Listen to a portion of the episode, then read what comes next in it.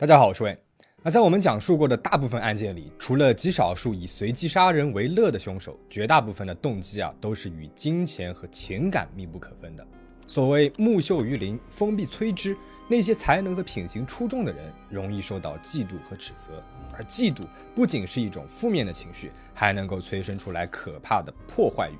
那今天我们要讲述的就是一个与嫉妒有关的故事。今天的影片由本频道专注犯罪学的小伙伴冰清投稿，十分感谢。对了，我们最新的会员影片《被囚禁的灵魂》发布了，还没有看过的小伙伴记得去收看哦。一九八三年九月十二号，瑞秋·巴伯在澳大利亚出生。他的母亲伊丽莎白是当地知名的童书作家，父亲迈克尔呢是一位玩具设计师。瑞秋之后，家中又有了两个可爱的妹妹海瑟和艾什莉·罗斯。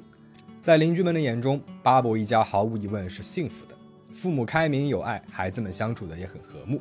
在这样幸福的家庭氛围中，瑞秋自由自在地探索着自己的潜能。她对舞蹈，尤其是芭蕾，表现出了莫大的兴趣。那在母亲的回忆当中，性格活泼外向的她，从小就喜欢拉着妹妹们和自己一起即兴演出，幻想着站上更大的舞台。而瑞秋在跳舞上也是有天赋的。一九九九年时，十五岁的他已经成为了舞蹈工厂学院的学生。那据称，这是澳大利亚乃至是全世界上最好的舞蹈学院之一。此时的瑞秋出落得更为动人，她身材健美、聪颖漂亮，迅速和社群里的其他小伙伴们打成了一片。她还谈了一个小男朋友曼尼，可以说，瑞秋正是最典型的别人家的小孩。一九九九年三月一号，这天是个星期一早晨，瑞秋一家人照常动身，开始了他们一天的行程。早上九点半，父亲迈克尔会送女儿到附近的车站，瑞秋呢搭有轨电车去男友和闺蜜的街区，几个人在一起步行去学校。傍晚六点十五分，迈克尔会来同一个车站接瑞秋回家，每天如此，雷打不动。这一天呢也不例外。这一天，瑞秋和父亲道别后，见到了朋友和男友。他兴奋地跟他们说自己马上就要赚到一大笔的零花钱了。朋友们问他为什么，他就三缄其口，神秘兮兮的。由于瑞秋的样貌条件，再加上他之前也透露过自己想要当模特，朋友们呢就以为他打算去做模特了，于是便没再追问。到了午休期间，瑞秋和男朋友曼尼来到了学校附近的购物中心共进午餐。好奇的曼尼问女友晚上究竟打算去做什么呀？又追问是否安全。但瑞秋依旧是不肯给出具体答案，只是笑着说：“有一位认识多年的老朋友帮他找到了一份工作，一切都安排好了，不会有问题。”吃完饭后，他去到了曾经逛过的店里，让店员帮他取下了那双心仪已久的蓝色舞蹈鞋，并且嘱咐他们自己晚些时候会回来付款。傍晚五点三十五分，学校结束了一天的课程，瑞秋和曼妮相拥道别。两个人闲聊时，瑞秋告诉男朋友。今天要去坐不同的电车拜访朋友，然后呢就和他告别离开了。这也是曼尼最后一次见到瑞秋。而父亲迈克尔来到了熟悉的车站，并没有在惯常的六点十五分看到女儿。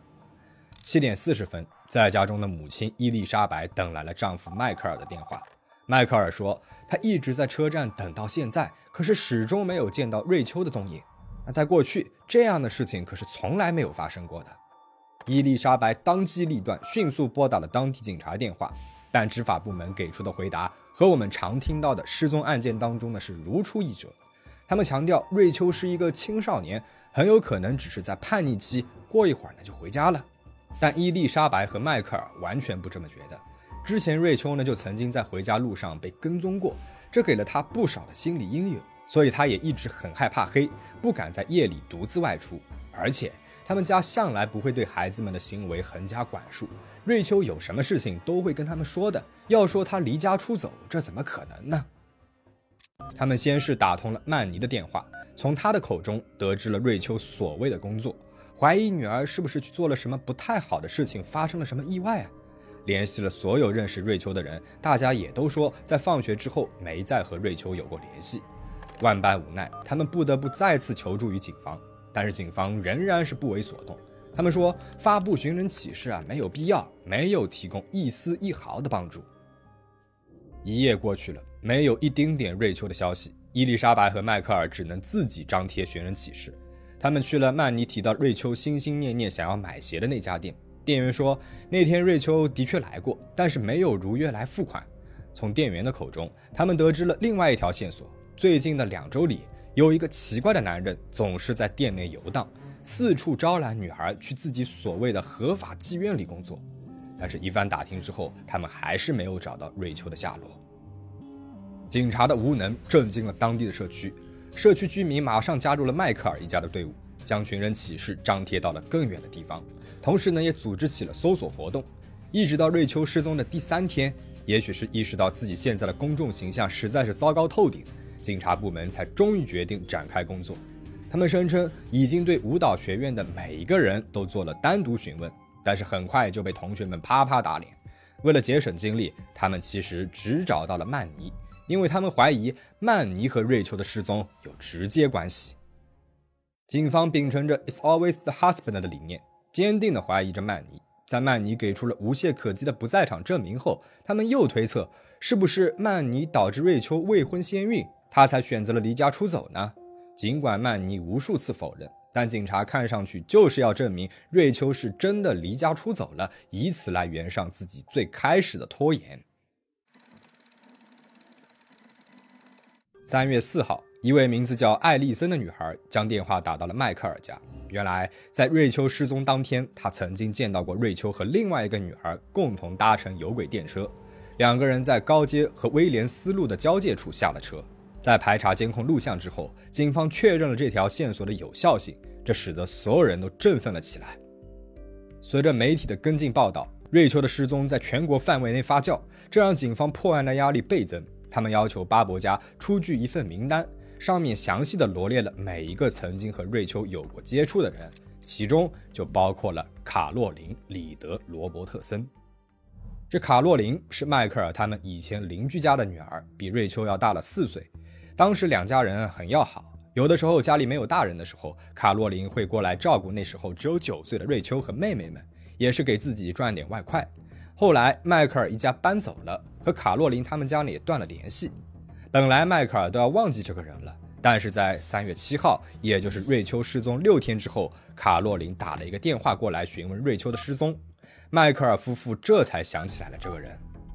警方是兵分两路，一边逐一排查名单上的人员，一边查起了迈克尔家的电话明细。他们发现，这个卡洛琳除了三月七号的那通电话，在二月二十八号也打过来一通电话，时间是长达半个小时。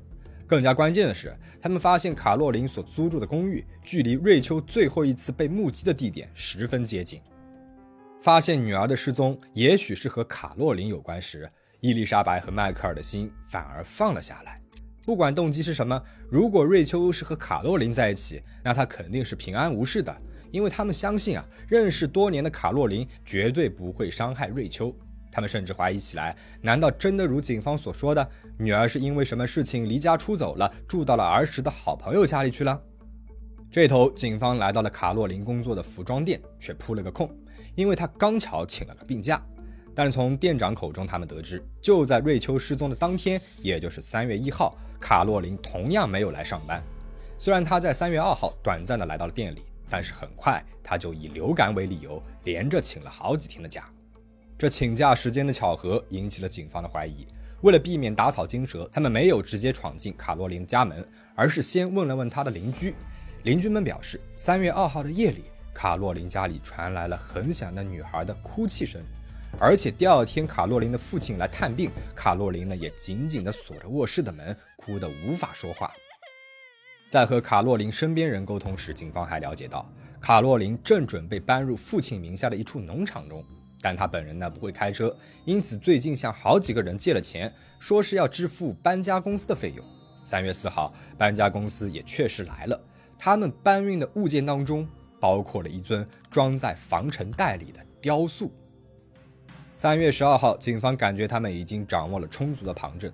从表面上看，卡罗琳没有哪个单独的行为呢是有罪的，但是综合她近期的情绪异常和莫名的病假以及时间线本身。他们猜测卡洛琳大概率和瑞秋的失踪脱不了干系。他们猜测卡洛琳把瑞秋是藏在了公寓里，具体原因要等找到卡洛琳和瑞秋谈一谈才知道。是的，这个时候警方还是觉得瑞秋只是藏在了卡洛琳家里，丝毫不认为她会有什么生命危险。卡洛琳家敲门无人回应，警方破门而入，公寓内有一些凌乱，但整体来说没有什么可疑的地方，更没有瑞秋的影子。倒是卡洛琳倒在了地上，全无意识，确定她还有脉搏之后，警方迅速将她送到了医院。剩下的警察继续调查，直到他们走进了卡洛琳的卧室，所有人都屏住了呼吸。一个女孩对另外一个女孩近乎病态的执迷，六年来的所有黑暗秘密都在这个小小的卧室里发酵，直到变成了一个罪恶的计划。卡洛琳卧室的墙内贴满了瑞秋的照片，桌上有一大摞笔记本，笔记本里面记载了大量关于瑞秋的信息，还有许多卡洛琳的所思所想。他详细的写下了自己是如何打算到另外一座城市开始新生活，他要怎么安排自己的整形手术等等。在日记中，卡罗琳写道：“瑞秋非常迷人，她有着白皙透亮的皮肤、摄人心魄的绿色眼睛以及狂野自由的精神。她热情迷人，喜怒无常，神秘莫测。而与之相对的，她形容自己的脸是一张丑陋的披萨饼，有着巨大的鼻子，而灵魂也饱受折磨。”比起瑞秋，她没有出类拔萃的样貌，天赋乏善可陈，父母离婚，经常与母亲发生口角。卡罗琳觉得自己在这个世界上无所适从，全都是因为她太过丑陋了。她想要成为瑞秋那样美丽的、受欢迎的人，重新开始自己的人生。日记本上写着她的计划：给瑞秋口服毒药，把她的身体装进军用袋，毁坏之后丢弃在某处，检查农场和袋子。周二申请银行贷款，搬运车晚上要伪装头发，房子需要进行彻底清洁，并用蒸汽清理地毯。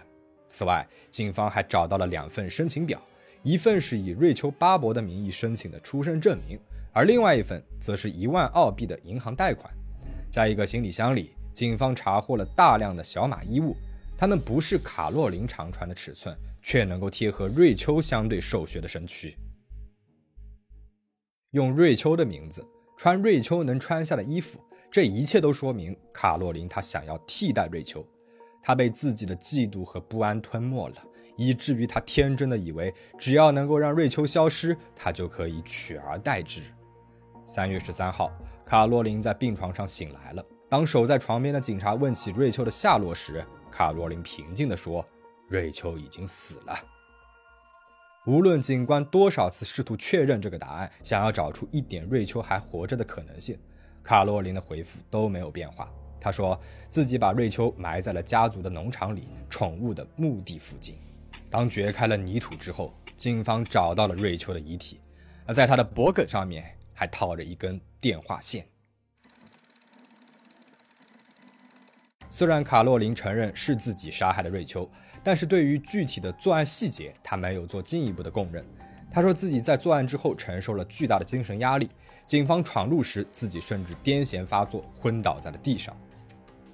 但在他的日记、证人证词以及为他做采访的精神病专家的帮助下，警方还是成功的还原了三月一号那个致命的夜晚。毫无疑问的是，这是一场经过缜密策划的谋杀案。一九九九年二月二十八号晚上，卡洛琳打电话给瑞秋，她说有一项心理学实验，参与者可以得到一百澳币的报酬。这毫无疑问是戳中了正记挂着那双蓝色舞鞋的瑞秋。为了避免自己的计划被打扰，卡洛琳还特意嘱咐瑞秋不要和任何人说这件事儿，因为这样会影响潜在的实验结果。天真的瑞秋就这样相信了儿时玩伴的说辞。他不仅没有告诉任何人自己要去哪里，甚至都没有告诉父母卡洛琳曾经打来过电话。三月一号下午，瑞秋如约在放学后找到了卡洛琳，两个人相伴着往公寓去。大约是六点四十分，卡洛琳带着瑞秋走进了房间，一起吃了披萨。在这之后，他让瑞秋坐在了地上，练习一些放松冥想的技巧，嘱咐他要在脑中想一些愉快幸福的事情。就在瑞秋闭上眼时，卡洛琳拿起了一根电话线，缠到了他的脖梗处。起先，卡洛琳将他的尸体藏进了衣柜。当他的父亲前来探病，不停地敲着女儿紧闭的房门时，他无论如何也不会想到，女儿的门后竟然藏着这样一个阴暗的秘密。一直到三月四号，卡洛琳才将瑞秋用毯子裹了起来，再塞入了军用袋，发生了我们之前所讲述的搬运雕像的事件。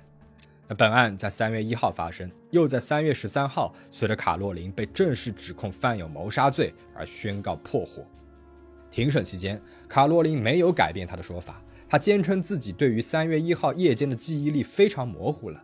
但是她的数次精神报告都有表明，她实际上能够记住大体发生的经过。她甚至想起了自己往披萨上撒了所谓的昏睡粉，这也是为了削弱瑞秋的防备。最后经过综合评定，法医精神病专家认为卡洛琳患有严重的人格障碍。但人格障碍呢，共有十种，又分为怪异型、戏剧型和焦虑型三个大类。我们没有找到资料显示卡洛琳患有的具体是哪一种。不过，他所表现出来的自我认知失调和持续的空虚感，似乎和边缘型人格障碍更加接近。但是，他强烈的自卑感呢，也具有焦虑型的部分特征。当然了，我们也不是专业的诊断，只是简单的讨论一下。如果你有更加专业的意见，欢迎留下你的看法。在卡洛琳父母的口中，他从小就是一个精于算计的孩子。但是在卡洛琳自己的表述中，父母从一开始就经常贬低他。那到了最后，甚至变成了操控他的一举一动。结合他曾在童年时期遭到校园霸凌，后来呢又经历了父母离异这点来看，卡洛琳应该是出现了强烈的认知偏差。他无数次的感到自己被排挤、被抛弃，而这些充满了伤痛的经历，又一遍一遍的强化了他自我厌恶的认知，就像是外界在反复的告诫他：“你想的没有错，你就是不值得被爱的。”长此以往，卡洛琳认为自己逃离这个漩涡的唯一手段，就是去获得一个理想角色的身份。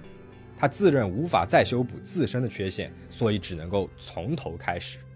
很不幸的是，瑞秋成为了他的牺牲品。虽然卡洛琳在医院已经向警方供认了罪行，但是在庭审上，他一开始呢是拒绝认罪的。在庭审的第十一个小时，他忽然又改变了主意，选择了有罪辩护。这也意味着他不必在法庭上和瑞秋的家人面对面了，也不必再对自己的罪行做出更多的陈述。两千年十月份，卡洛琳被判处二十年有期徒刑，最低需要服刑十四年半。有些小伙伴可能会觉得这个量刑是不是也太轻了一些？法官对此做出的解释是，他们发现卡洛琳一进入到看守所中，就迅速适应了里面的生活，他的接受度和依赖度都非常高。这让他们担心他会被制度化，也就是太习惯于监狱内的严格纪律，以至于回归社会时无法再融入，因此选择二次犯罪。当然，这个说法引起了广泛的争议啊，其关键就在于：我们真的能够让卡洛琳这样的人有回归社会的可能吗？后续的跟踪报道称，卡洛琳在监狱内可以说是如鱼得水，她没有表现出丝毫的悔恨。那更耸人听闻的是。瑞秋的母亲伊丽莎白发现，卡洛琳哪怕是在狱中都没有停止她企图变得更像瑞秋的计划。在后来的假释听证会上，他看到了卡洛琳，有的时候他的一些表情动作，甚至让伊丽莎白都觉得他很像是瑞秋，真的是很让人后怕。二零一四年十一月份，卡洛琳被假释出狱，尽管瑞秋的家人激烈的反对，也于事无补。而一段时间过后，他们也逐渐的接受了现实，认为卡洛琳可以被假释，也不应该再遭到更多的骚扰和羞辱，但他必须要被严密监控着。至于如今的卡洛琳身在何处，我们已经没有找到更多的报道了。那该案件呢，也被改编成了惊悚电影《我是你》，片子于二零零九年在澳大利亚上映，有兴趣的小伙伴可以去看一看。那对于本案，你还有什么其他看法吗？欢迎在弹幕和评论区里面留下你的看法。请大家保持警惕，保持安全。我们下期再见。